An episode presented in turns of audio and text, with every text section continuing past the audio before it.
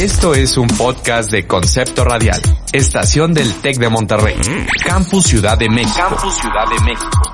Concepto Radial, Concepto Radial. Interfiriendo tus sentidos. Violeta celuloide, violeta celuloide, violeta celuloide. El podcast donde reaprendemos sobre cine, feminismo y género. Violeta celuloide. Bienvenidos a Violeta Celuloide, el podcast donde reaprendemos sobre cine, feminismo y género.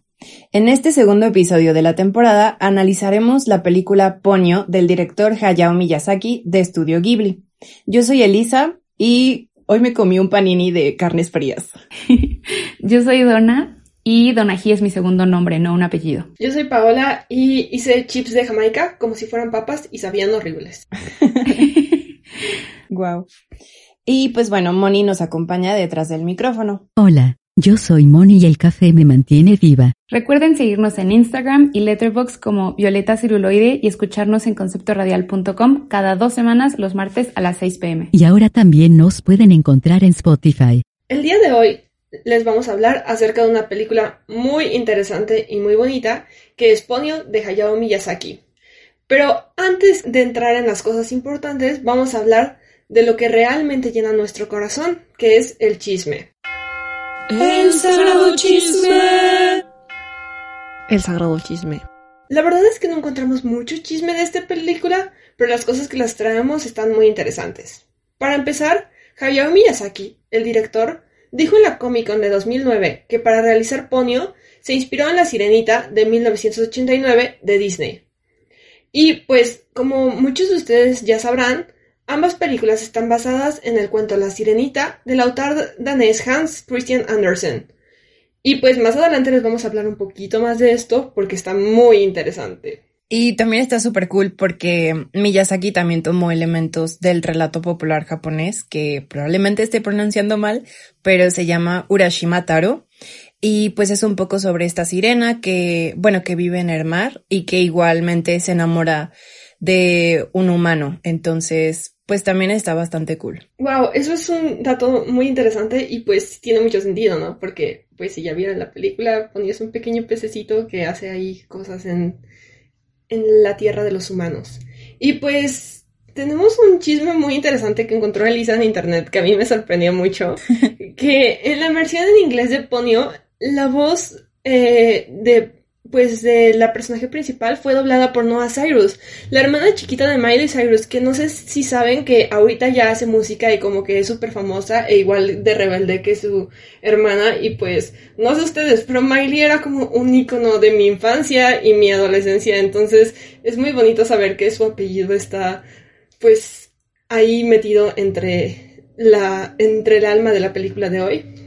Y pues otra cosa también muy interesante que también tiene que ver con estas estrellas de Disney que fueron parte de nuestra infancia es que Suzuke, el niño chiquito, fue doblado por Frankie Jonas, el, el hermano chiquitito de los Jonas Brothers que a veces salía como con su sombrerito en las fotos cuando éramos jóvenes, no sé si se acuerdan, pero pues o sea, se me hace como algo muy interesante que por lo menos yo no sabía. Y menos sabía que los niños podían hacer doblaje de voz a esas edades. Yo nunca he hecho doblaje de voz.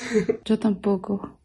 Y no manches, qué padre que, bueno, qué random. No sé qué pensar de que Disney está presente como en todos lados. Es como omnipotente. Sí, porque, pues, o sea, realmente, pues no tenía nada que ver con la película, ¿no? Pero si no me equivoco, o sea, este John Lasseter, que pues, como ya sabemos ahora, es una figura que pues ya ha sido cancelada por estas conductas inapropiadas que tenía en Pixar, pero este señor justo estuvo como a cargo, según yo, o tuvo algo que ver con la versión estadounidense de Ponyo, la doblada, entonces justo, ¿no? O sea, que Disney metiendo su cuchara en todos lados. Impactante. O tal vez no tanto, pero wow, sí. Y pues bueno, si no han visto Ponyo, se las cuento. Ponyo es una pequeña pez que vive en el fondo del mar con el resto de sus hermanas pero ella añora vivir en el mundo de los humanes. Entonces, una tarde, eh, al subir a la superficie, conoce al pequeño Sasuke y desde ese día nos suelta su sueño de convertirse en una de nosotras. Poño crea todo un caos en la costa para reencontrarse con su nuevo amigo, pero con sus poderes y determinación logra cambiar de forma, aunque todavía le quedan algunos obstáculos que debe resolver. Pensamientos Postcréditos. Y ahora sí, en el análisis de la película encontramos que Ponio es un personaje femenino muy fuerte. Es una niña, realmente es una niña, ¿no? Pero ya a tan corta edad es alguien que no se queda callada, que es rebelde, que no le importa eh, los obstáculos que tenga que pasar para cumplir sus sueños y pues también en su proceso crea mucho caos en la Tierra, pero esto hace que sea como un poco bastante divertido todo el asunto. No sé qué opinan ustedes. Dios, no lo sé. Sí, definitivamente. Bueno, creo que es interesante que Ponio, bueno, no sé si recuerdo bien, pero según yo en algún momento mencionan que estos niños tienen cinco años. Y pues una niña de cinco años, o sea, entiendo que tienen como estas ganas de comerse al mundo, pero se me hace increíble que pues no le importa ser rebelde y hacer lo que tenga que hacer para lograr lo que quiere. Raya entre lo independiente y lo caprichosa, desde mi punto de vista. Porque seamos honestas, de que no sé ustedes a los cinco años que hacían, pero yo lloraba por dulces, o sea, de que yo hacía berrinches porque quería comer dulces o dormirme tarde o seguir viendo la tele o no ir a la escuela. Y entiendo que Ponio es un pez y no va a la escuela, ¿no? Pero, pero, wow, es, es como mucho drama por, por una amistad, like, inundó una aldea completa. Justo eso es lo que se me hace muy extraño, ¿no? Mucho drama por una amistad. Y pues a veces parece que es una amistad, pero también hay estos momentos en los que la relación de Pony y Sosuke parece algo romántico. Porque hay, bueno, de hecho, no sé si ustedes tienen los stickers de WhatsApp en sus celulares de Ponyo. Sí, gracias pero, a ti. Pero, pues, sí, de nada, manden un mensaje si los quieren, personas que nos escuchan. Pero, pues, o sea, de que justo yo tengo un sticker donde estos dos, Ponyo y Sasuke, se están besando en la boca. Y pues, o sea, de que creo que toda esta película tiene estos tintes románticos entre los dos y a pesar de que tratan de no hacerlo tan romántico porque pues niños de 5 años eh, como que está este subtexto de que es una historia de amor y no tanto una historia de amistad. Pues es que justo o sea los papás de cada uno de los niños dicen que es como una prueba de amor o sea hay una parte en la que están diciendo que todo todo este drama y todo este caos en la aldea es una prueba de amor para saber si Ponio realmente pues está dispuesta a, a, volverse pues un humano. Y, y pues no sé, como que todo gira en torno al amor en realidad, o sea, no se habla como tal de una amistad como dices Pau. Y que creo que también es justo de un amor heteronormativo, porque esta, o sea, creo que sí es como de esas cosas, ¿no? Que al final terminas la película y te quedas como con una sensación de estar en paz, porque fue algo muy bonito, pero sí se queda en tu cabeza como esta idea de que al final pues Ponio necesitaba un hombre que la amara y la aceptara para que ella pudiera convertirse en humana. Y pues la verdad esto no está tan bonito. Sí, exacto. Y muchas veces siento que pensamos las películas del estudio de Ghibli sobre como estas películas que se salen de la norma de los cuentos tradicionales, pero realmente sigue reforzando la idea del y fueron felices para siempre que nos enseñó Disney, porque te enseña que Suzuka y Ponyo parece que van a estar juntos para siempre, a pesar de que se conocieron a los cinco años. Imagínense conocer a alguien a los cinco años y decir como, esta es la persona con la que me voy a quedar románticamente con toda mi vida. Muy loco. Sí, sí Ay, sí. sí me pasó, pero quedé en ridículo. Ay. Sí. Pero es lo que les decía, Disney ya está en todo. Solo que, no sé, de, o sea, yo sé que Ponyo es un gran personaje, pero creo que mi personaje favorito de la película fue Lisa. Like, ¿vieron cómo maneja? o sea, se inundaba todo y ella podía con todo, o sea, manejar en agua, manejar en la carretera, o sea, pudo contra el viento, nada la detiene. Sí, esas curvas que se echaba, la verdad me, me, provocaban ansiedad, porque sentía que en cualquier momento se iba a salir como del risco, iban a salir volando. Y pues, o sea, en general igual también fue un personaje que me gustó muchísimo. Y esa escena donde le dice idiota a su marido a través como de esta linterna en código Morse, creo. Sí. Y después va y se echa una chelita. De verdad fue de las cosas que más risa me dio en toda la película. Estuvo muy padre. Sí, definitivamente estoy de acuerdo con que Lisa es de mis personajes favoritos. Y justo esta escena de la que hablan en donde está manejando como a pesar de todo, o sea, cuando la vi la primera vez dije como que goals, yo quiero manejar así algún día en mi vida. O sea, de que tener esa seguridad de que no me importa que venga un huracán o un tsunami, yo voy a llegar a mi destino. O sea, qué padre, la verdad. Aunque manejen con cuidado, por favor. Y pues me gusta porque también no es como la clásica madre a que es así ultra cuidadosa y abnegada y así como, ya saben, ¿no? Como a veces las pintan. Y, o sea, pero a pesar de eso, es, tiene una relación súper bonita con Sosuke, como que se ve que de verdad se quieren mucho y pues eso está muy bonito. Igual, pues también está del otro lado la otra mamá, la mamá de Ponio, que se llama Gran Mamare y pues es esta diosa del océano que es igual una figura maternal pero un poco más ambigua y pues la pintan súper bonita y así, no sé qué opinaron de ella. Pues no sé, también ahí tuve un sentimiento encontrado porque me pareció como justo mucho más cálida y más maternal, pero después me puse a pensar como, ok, si fuera tan maternal y quisiera mucho a sus hijas, como, ¿por qué este señor todo desalineado cuida de todas sus hijas, no? Y las reprime y, o sea, y él dice como no, es que Ponio no puede ceder sus poderes porque es como mucha responsabilidad, ¿no? Y ella le dice como, ay, déjala ser, bien liberal.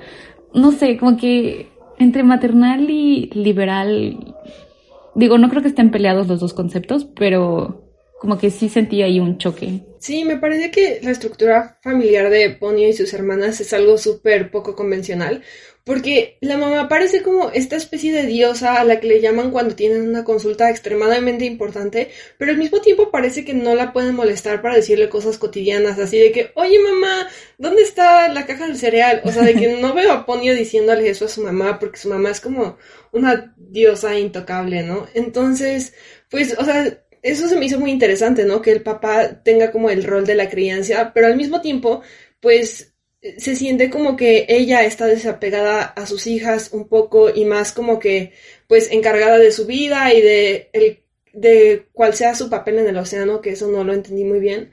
Pero, ajá, o sea, como que es esta mamá distante, ¿no? Que está en lo suyo y pues que sus hijas crezcan y en las cosas importantes ella opina, pero no parece estar ahí para lo cotidiano. Sí, totalmente. Creo que es un personaje, estuvo interesante justo por esa ambigüedad, porque pues como dice, se aparecía como cuando tenían una consulta o, empieza a pasar todo este caos que Ponio ocasiona. Y pues bueno, otro de los personajes que es incidental porque solo sale un pedacito al principio es Kumiko, eh, que es esta niña que invita a Sasuke a jugar y le dice como, mira, mi vestido nuevo me lo compraron mis papás y estaba como toda emocionada. Y pues luego ve a Ponio y le dice a Ponio como, ay, qué cosa tan fea o algo así. Y pues Ponio se enoja y le escupe agua en la cara y en el vestido. Y mm, esto fue algo que yo no lo pensé, pero ya leyendo sobre la película estuvo súper interesante. En el blog de Slap Harry Larry, pues habla como de este trope o de este estereotipo de castigar o humillar a las niñas o mujeres que se preocupan por verse bien o por su apariencia.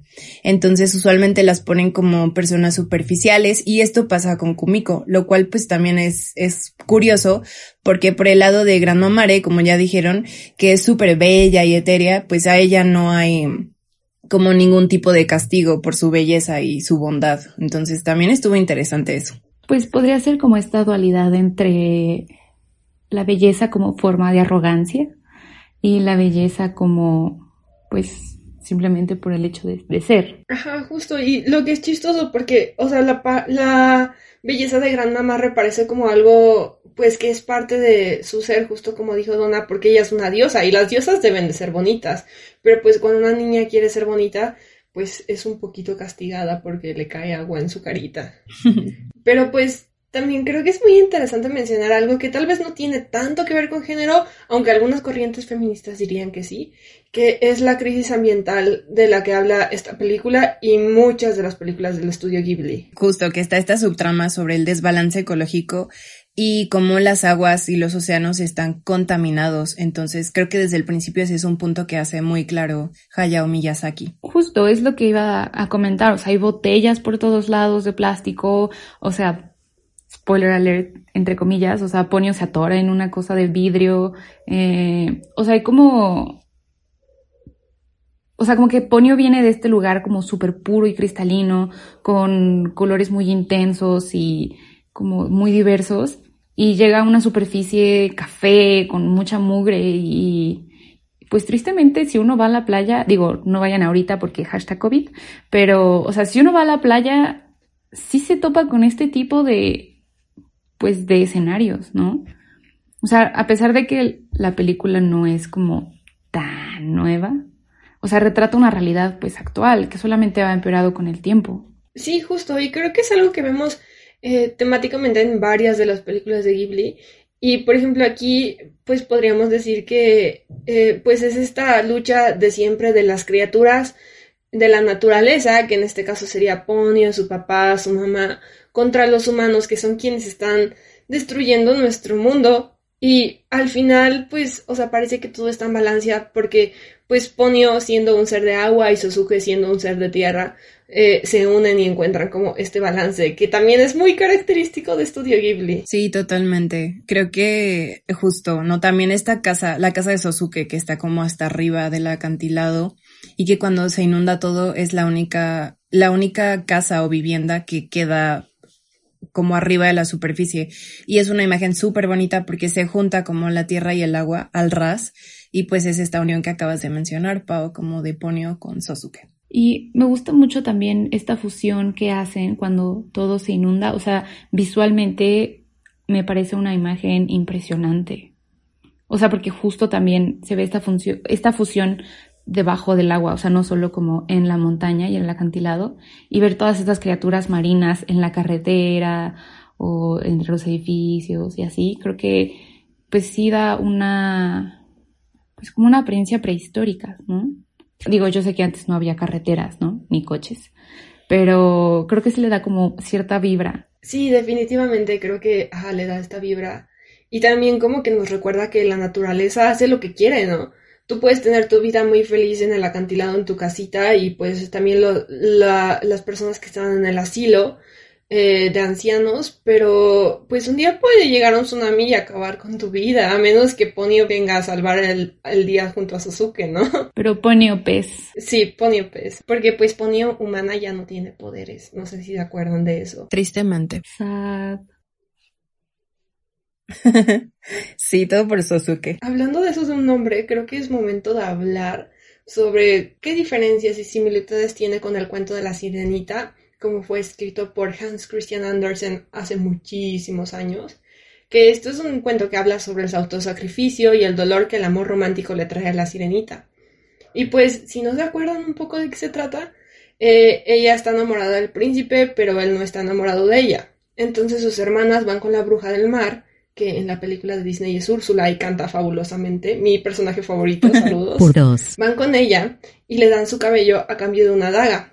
Y con esta la sirenita debe asesinar al príncipe y a su nueva esposa para que pueda volver al océano con sus hermanas. Pero pues spoiler alert, pasa algo muy interesante que no sé si ustedes quieran contarnos un poco. Pues sí, es, hoy es que es un cuento muy triste. Eh, haciendo como toda esta organización de este episodio, lo pude leer otra vez y la verdad es que sí es muy triste porque al final la sirenita pues ama demasiado al príncipe como para matarlo y pues avienta la daga por la borda y ¿qué pasa con ella? Se convierte en espuma de mar y pues no puede ni estar con, con la persona que ella amaba, ni puede regresar con sus hermanas al océano, entonces es como algo súper triste. Ah, era de mis historias de Disney favoritas y luego conocí la versión real y fue como, ya no quiero nada.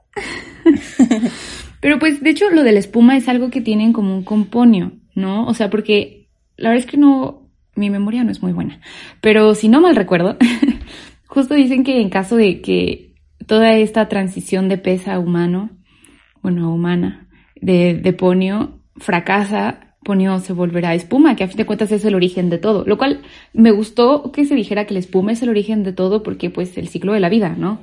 Pero no sé, igual sentí como muy feo.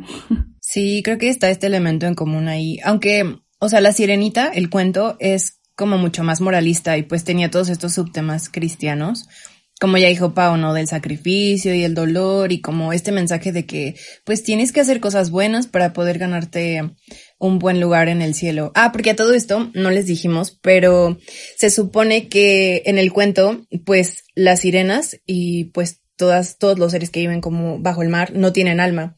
Entonces la sirenita como que a través de este acto de no matar al príncipe, como que se va ganando este lugar en el cielo que plantea Hans Christian Andersen.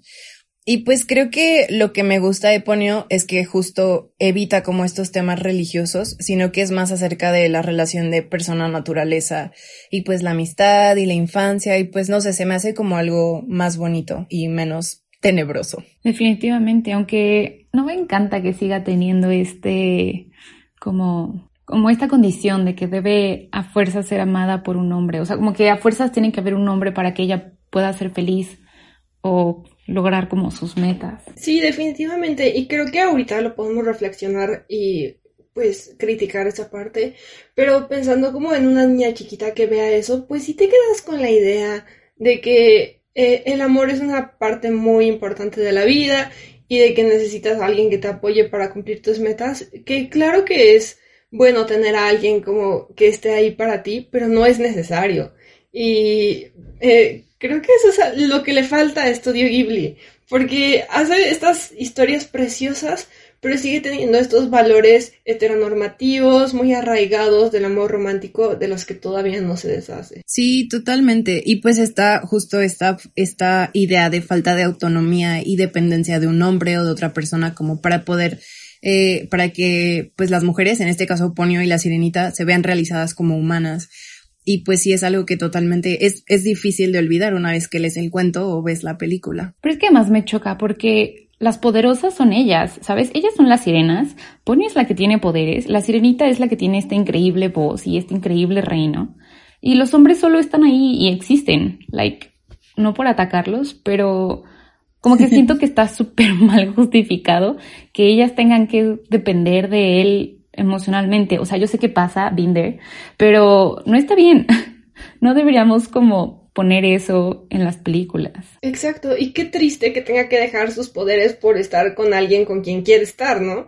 Eso se me hace algo muy feo, de que tienes que dejar de ser una parte de ti si quieres tener amor en tu vida. Y es como de que eso también nos da una muy mala idea de lo que es el amor. No hagan eso, amigas. No, no dejen de ser quienes son para estar con alguien, por favor. Si no te quieres 100%, no te merece. Bueno, pero, pero sí lo quería, sí le quería 100%, porque le dijo, bueno, en la plática de entre la mamá y Sosuke hablaron de eso y él dijo de que sí la quería a pesar de que era un pez, pero pues desgraciadamente tenía que dejar de ser un pez y quería quedarse en el mundo de los humanos. Exacto, o sea, creo que Sosuke es un buen personaje y es como un niño muy cariñoso y empático, pero pues como dicen, ¿no? O sea, eso no justifica el que Ponio tuviera que dejar una parte de sí para estar con él. Pero bueno, en otros temas, el día de hoy les traemos a nuestra primera invitada, que estamos muy emocionadas. Ahorita van a escuchar nuestra entrevista con ella y pues es Nuria Menchaca y ahorita Donna nos va a contar un poquito más sobre ella. En esta ocasión tenemos en nuestra cabina virtual a Nuria Menchaca. Ella es una artista mexicana egresada de la Escuela Nacional de Artes Plásticas, ahora Facultad de Artes y Diseño de la UNAM, y de la Université Laval en Quebec. En 2015 recibió el premio a Mejor Cortometraje Animado en el Festival Internacional de Cine de Morelia, lo cual le permitió presentarse en la Semana de la Crítica del Festival de Cannes en 2016. Ha sido becaria en dos ocasiones del programa Jóvenes Creadores del FONCA, apoyo importante para el desarrollo del cortometraje animado Dalia sigue aquí, el cual ha sido nominado al Ariel por Mejor Cortometraje Animado. Muchas felicidades, Nuria. Su trabajo de investigación y producción artística está compuesta en gran medida por obras de animación 2D, animación analógica experimental y arte objeto, logrando así un reconocimiento internacional a través de exposiciones artísticas y festivales de cine. Actualmente es directora del programa de animación y arte digital del Instituto Tecnológico y de Estudios Superiores de Monterrey, Campus Ciudad de México, así como cofundadora y directora artística del estudio de animación No Budget Animation. Bienvenida Nuria, es un gustazo tenerte en cabina, aunque sea a la distancia. Muchas gracias por escuchar Violeta Celuloide. Ustedes no lo saben, pero hoy es otro día y estamos aquí con nuestra primera entrevistada. Eh, que es Nuria Menchaca. Eh, Donald les leyó hace rato una semblanza sobre su trayectoria para que sepan un poco de contexto antes de que la escuchen a ella hablar. Y pues muchas gracias Nuria por aceptar estar en nuestro podcast. Estamos muy emocionadas porque pues en nuestra carrera casi nunca hablamos de cine de animación y menos como de personas que se dediquen completamente a eso. Pues, ¿te parece si empezamos con la primera pregunta? Sí, claro. Bueno, y muchas gracias por, por invitarme y considerarme. Qué honor estar en uno de sus primeros episodios del podcast. Esperemos que te guste. Empecemos. Nuestra primera pregunta es, ¿cómo descubriste que te gustaba la animación? Uy, este, qué difícil pregunta. Pues, ah, ¿cómo lo descubrí? Pues la verdad es que desde niña, pues yo veía caricaturas, ¿no? Como todos los niños. Y siempre, pues desde que yo tengo memoria, más bien desde que tienen memoria mis papás, ¿no? Que yo iba en la guardería o en el kinder empecé a dibujar y a pintar. Mi primer, la primera vez que me preguntaron qué quería hacer de grande que yo recuerdo fue cuando iba en primero y secundaria. Y me acuerdo que el primer día de primero y secundaria me preguntaron qué iba a hacer y les dije que iba a ser caricaturista, que en mi cabeza, ¿no? Como las, lo que yo veía le llamaba caricaturas, en mi cabeza eso era ser lo que ahora sé que se llama ser animador, ¿no? Y pues a la hora de elegir carrera, elegí artes plásticas, porque no existía la carrera de animación cuando yo estudié, no era algo que hubiera en México. Y, y pues nada, desde, en realidad desde la prepa, tuve un amigo que, me enseñó a animar como en stop motion. Este, y hacíamos los trabajos de la escuela, eh, los trabajos de matemáticas y todos estos proyectos en que nos decían, pónganse creativos, ¿no? Entonces, él, él en realidad tomaba la batuta y decía, pues vamos a animar. Y pues todos le seguíamos la corriente porque sabíamos que eso le encantaba a los profesores y sacábamos 10.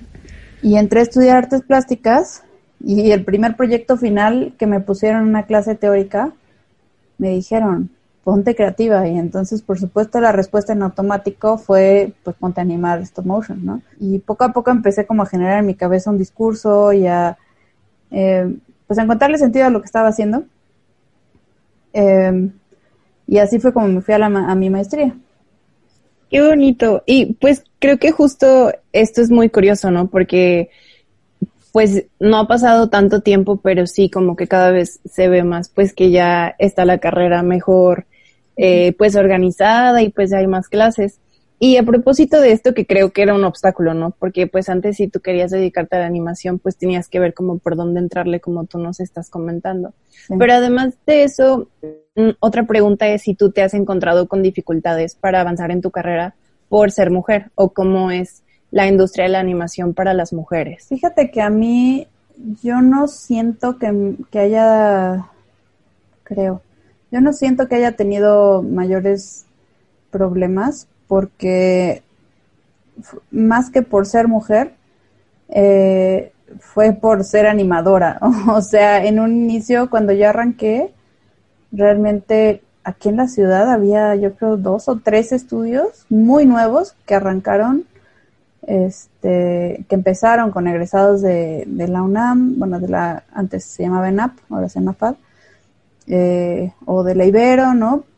Pero era muy, algo muy nuevo, entonces la verdad es que yo caí en un nicho, ¿no? Y, lo que yo hacía era algo muy raro, ¿no?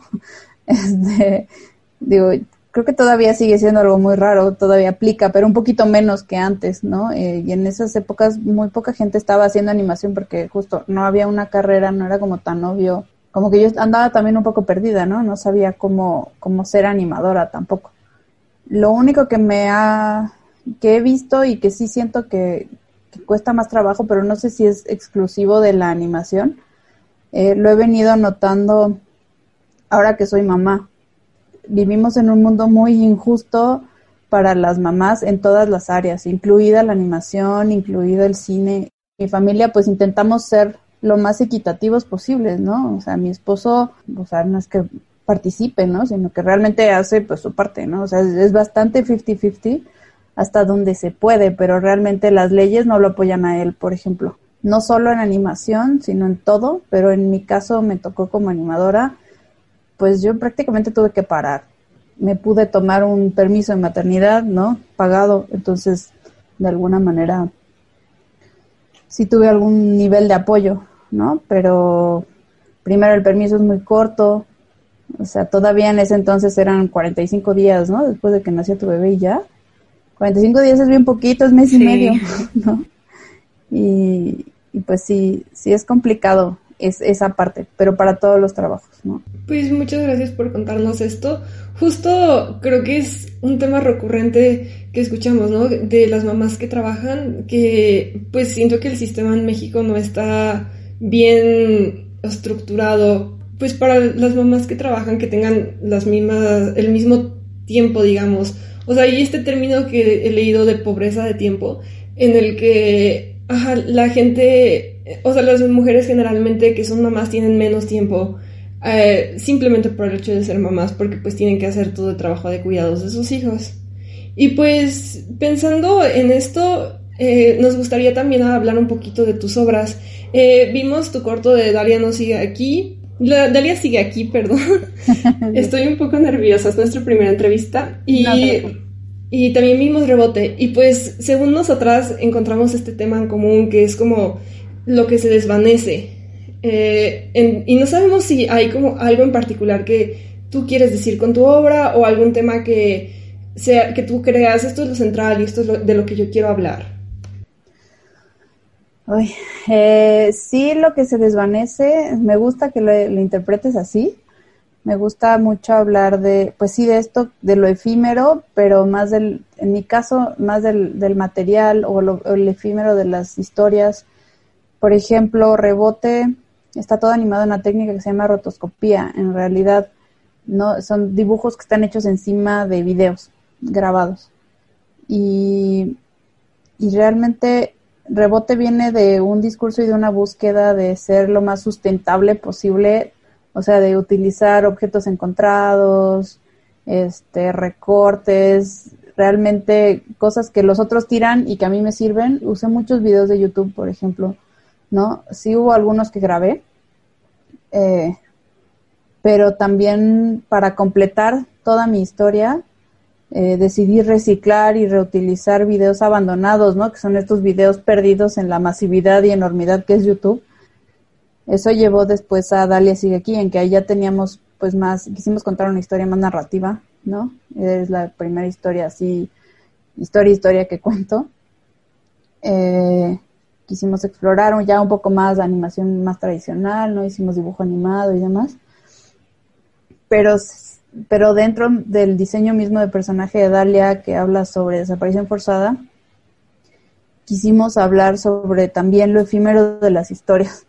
Y todo está animado sobre periódicos, ¿no? Entonces el periódico es este objeto de desecho, o sea, que sirve, comunica una vez y, y se tira, ¿no? Ya después de ese día en que lo leíste ya no sirve, porque ya te llega otro, ¿no? Y entonces es que la historia misma que viene en ese periódico o en esa nota es igual de efímera que su contenedor, ¿no? Que es el periódico.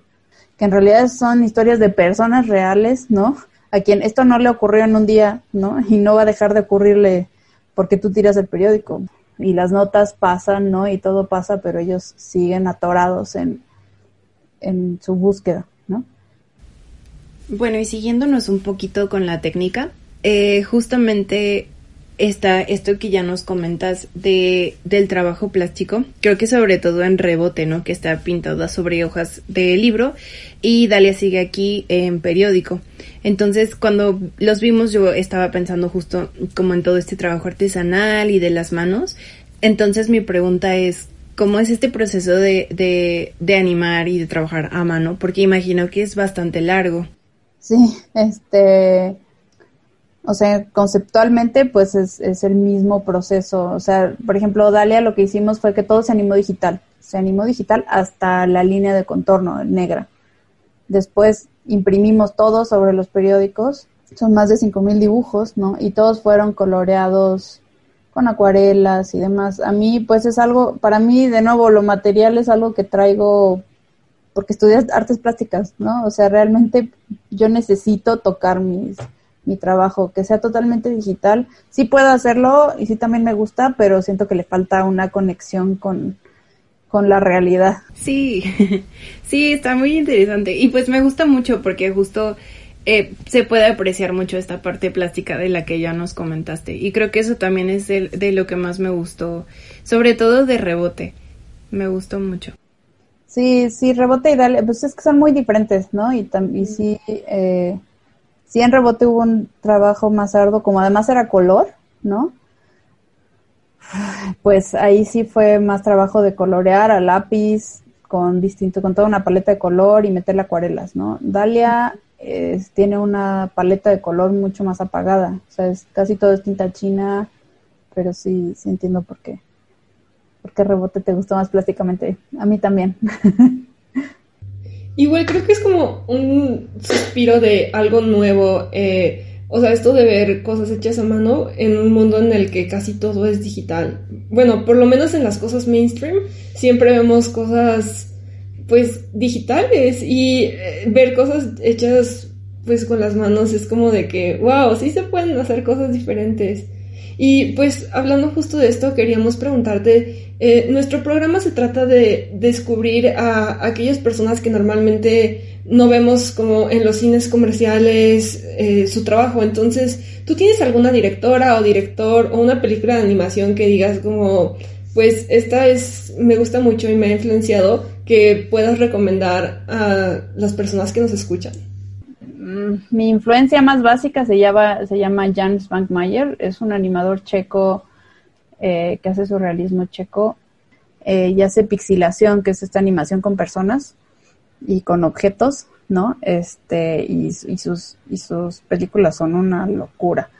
este, no sé, hay una animación, un largo animado que se llama El Niño y el Mundo brasileña, que salió hace unos años que es la animación en sí es animación digital, pero todo está dibujado con crayolas y es como, pues es la perspectiva de un niño. Esa, a mí me encantaría poder hacer eso. o sea, es como una aspiración, es, en mi vida es lograr eso. Eh, pues, y pues animadoras, eh, aquí en México, casi todas las animadoras, mujeres, animamos cosas muy plásticas con, con materiales análogos. O sea, la animación stop motion, por ejemplo, el grupo de Guadalajara, que está Rita Basulto, Carla Castañeda, eh, Sofía Carrillo, son tres animadoras mujeres que son súper famosas México y en el mundo por hacer stop motion. Y, y, es, y sí es algo, sí es una diferencia que he visto en México, como que los animadores que ganan premios y que son como más conocidos, animadores me refiero a hombres independientes, son más digitales. No sé por qué, como que las mujeres animadoras en todo caso, no sé si es generalizado, estamos más apegadas a lo material, y o sea, a lo, a lo plástico, ¿no? Y los hombres tal vez más a las cuestiones dinámicas, o sea, a las dinámicas y a la manera de animar eh, misma, ¿no? Y se van más a lo digital. Y me gusta, ¿no? Porque sí siento que hay como un clan de mujeres animadoras en México en que todos estamos más o menos, o sea, no, en no exactamente en el mismo canal, pero sí más o menos, ¿no? Y, y, nos entendemos y, y está padre, es como una tendencia muy extraña. Y bueno, ya casi para terminar, pues creo que justo una de las cosas que más nos impactó de Dalia sigue aquí es el mensaje y el contexto mexicano del que habla, que ya lo platicamos hace ratito en el podcast, son las desapariciones forzadas en México. Y pues entonces queríamos preguntarte si hay alguna película o corto de animación que también tenga estos temas sociales que te haya que te haya impactado, te haya marcado de alguna manera. Fíjate que mi mayor referencia e inspiración para Daria en ese sentido es una animación no es mexicana y es bastante viejita, es sesentera o setentera, que se llama Monroe. Eh, M-U-N-R-O. Es la historia de un niño que, se va a la guerra, pero es un niño de tres años. Y es la visión de este niño, ¿no? Y, va y les dice, o sea, todo el corto es el niño gritando, yo que yo soy un niño, ¿no?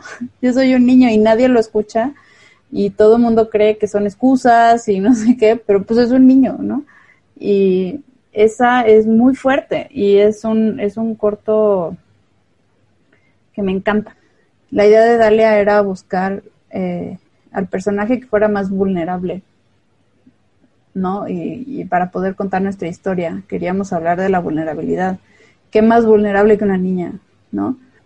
Se hizo una labor, ¿no? Con, periodistas y sí se eh, se, retomó la investigación de ellos, ¿no? Sí vi muchísimas imágenes de, pues de fosas, ¿no? Y de buscadores y de demás, ¿no? Que, que, y entrevistas eh, a, familiares que pues, de ahí, o sea, justo ¿no? el universo de Dalia tiene dos universos, ¿no? El, universo que es como la realidad y luego el universo que es más como lo, la manera en que ella lo ve como niña y que puede ser más una, una ficción y una cuestión que viene más de las emociones.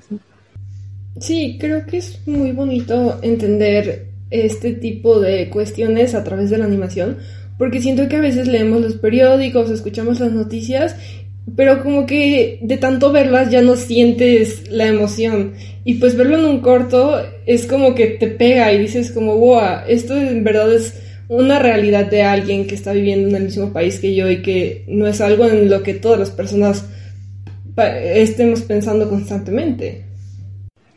Pues sí, justo esa era la idea. Era no contar algo, porque te digo que trabajamos con periodistas, pero el periodismo, ellos se sentían hasta cierto punto limitados, ¿no? Porque ellos, si hay como reglas y un periodista tiene que ser como lo más objetivo posible y basarse en hechos, ¿no? Entonces justo dijimos, bueno, pues somos animadores, podemos crear el universo que queramos, ¿no? Y, y, pues vamos a explotarlo, ¿no? Y ese, y ese fue el, el reto que nos pusimos. Fue queremos que esto ponga a llorar a todo el mundo para que esa gente sienta un poquito tal vez una fracción y nosotros también una fracción de lo que sienten todos los días estas personas, ¿no? Este, que sí existen, que tienen nombres y que son muchísimas, muchísimas, son miles y miles y miles y miles en México, ¿no? Entonces, eh, pues gracias y qué bueno que les, que les movió, que les gustó y, y bueno, pues sí, esa, esa era como la, la idea de darle. Y pues nada, les cuento, les conté que estoy nominado en Ariel por este corto. Sí, nos enteramos de eso. Ah, muy bien. Pero cuéntanos, cuéntanos. Les presumo, les presumo. No, pues nada, pues sí, pues nada, Estoy nominada a Mejor Corto Animado como directora y eso me hace muy feliz. Además que, eh, que de los cinco nominados somos tres mujeres, entonces este está padrísimo.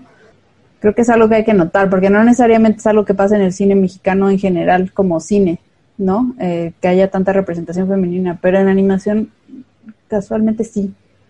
Este, no entiendo por qué en México me da gusto, ¿no? Tal vez no lo quiero entender, pero me da gusto que sí ocurra. Yo no, yo no siento tanto esta, esta disparidad, ¿no? Pero sí la veo en el cine, por ejemplo, o sea, cine de ficción o en la tele, ¿no? Este, sí se ven como, sí está como más marcados estos, estos roles y estas diferencias. Pero bueno, ya, no, no voy a decir más. Muchas gracias por compartirnos todo esto con, bueno, compartirlo con nosotras y también con las personas que nos escuchan. Em, también estábamos muy emocionadas porque era nuestra primera entrevista y creo que fue una gran manera de abrir esta sección porque pues fue con un corto que habla de algo importante y justo eso es lo que tratamos de hacer con nuestro podcast, hablar de pues estas cosas, ajá, como cosas sociales y también pues productos hechos por mujeres porque no siempre tienen el mismo peso sus voces en el mundo mainstream.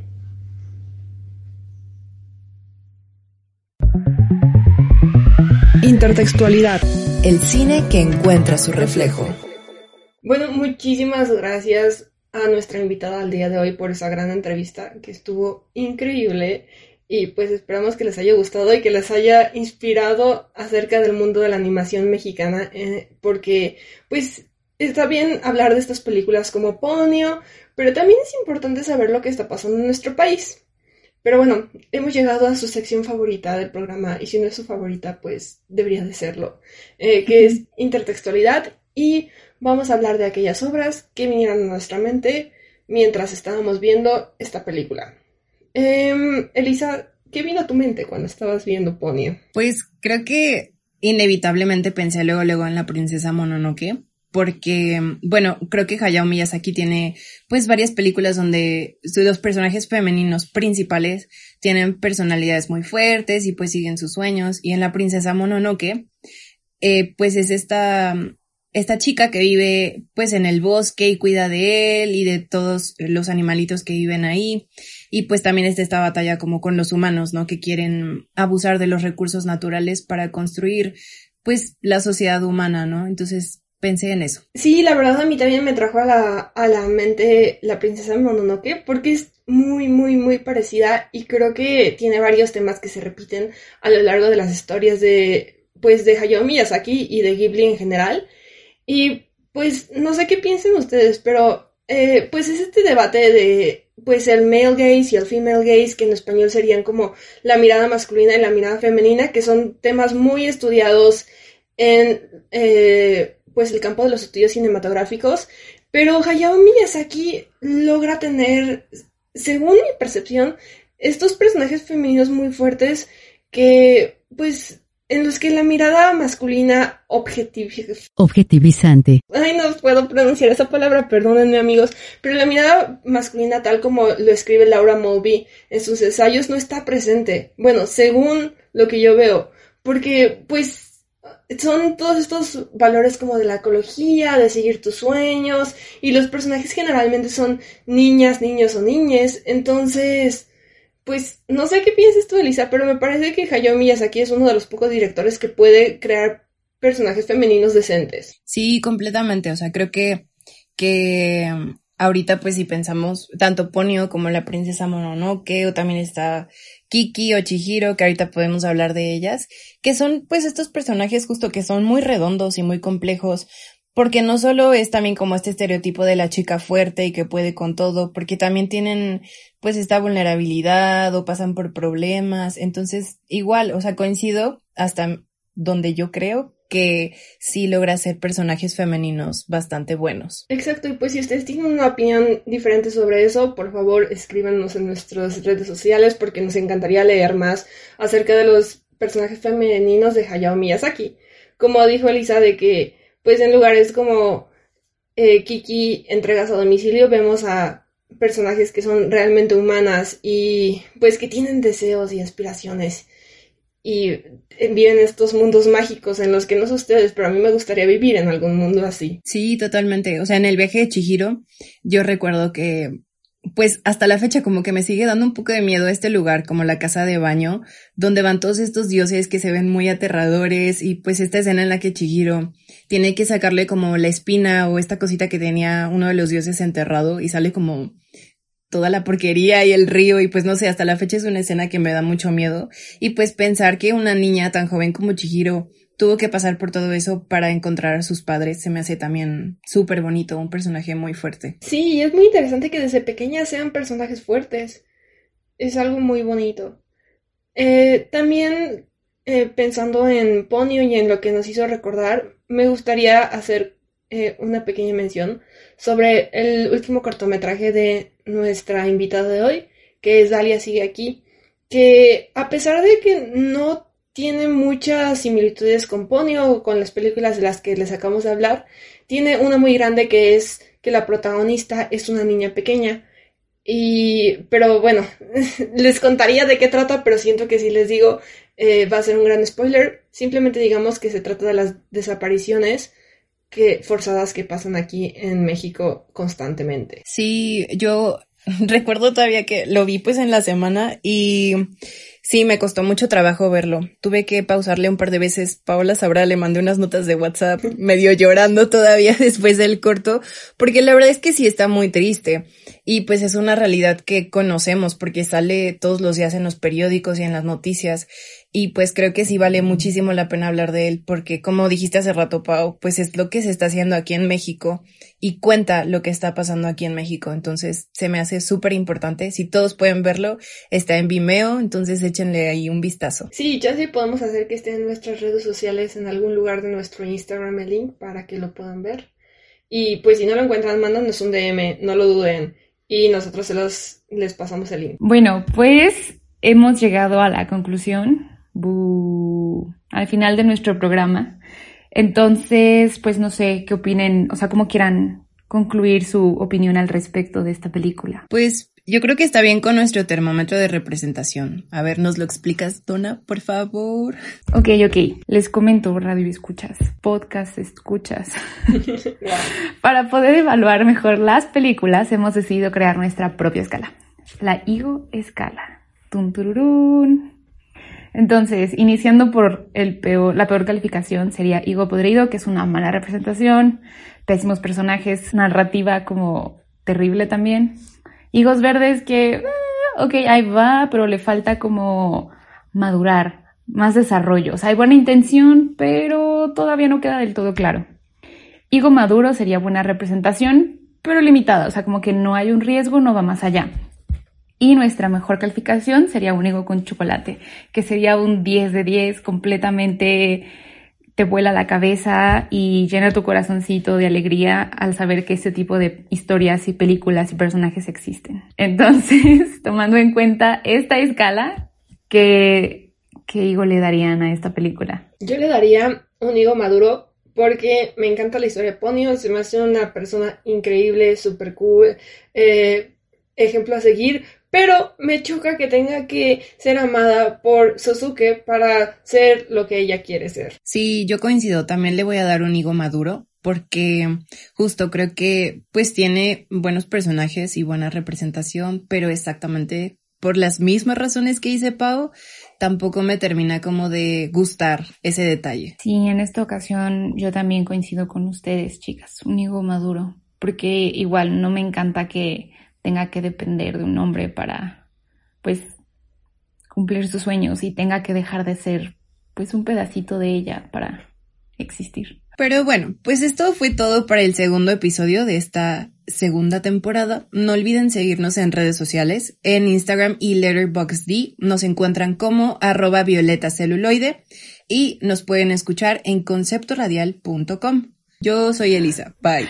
No, esperen. No sé qué estoy diciendo. O sea, lee eso. Dice, yo soy. Elisa. Yo soy Elisa. Yo soy Paola. Y yo soy Donna. Muchísimas gracias a Moni, que está detrás del micrófono, y a Mariano, que también nos apoya en la edición. Gracias. Nos escuchamos pronto. Bye. Bye bye. Violeta Celuloide, Violeta Celuloide, el podcast donde reaprendemos sobre cine, feminismo y género. Violeta Celuloide. Este fue un podcast producido por Concepto Radial. Síguenos en Facebook, Twitter e Instagram como arroba Concepto Radial. Derechos reservados del Tecnológico de Monterrey.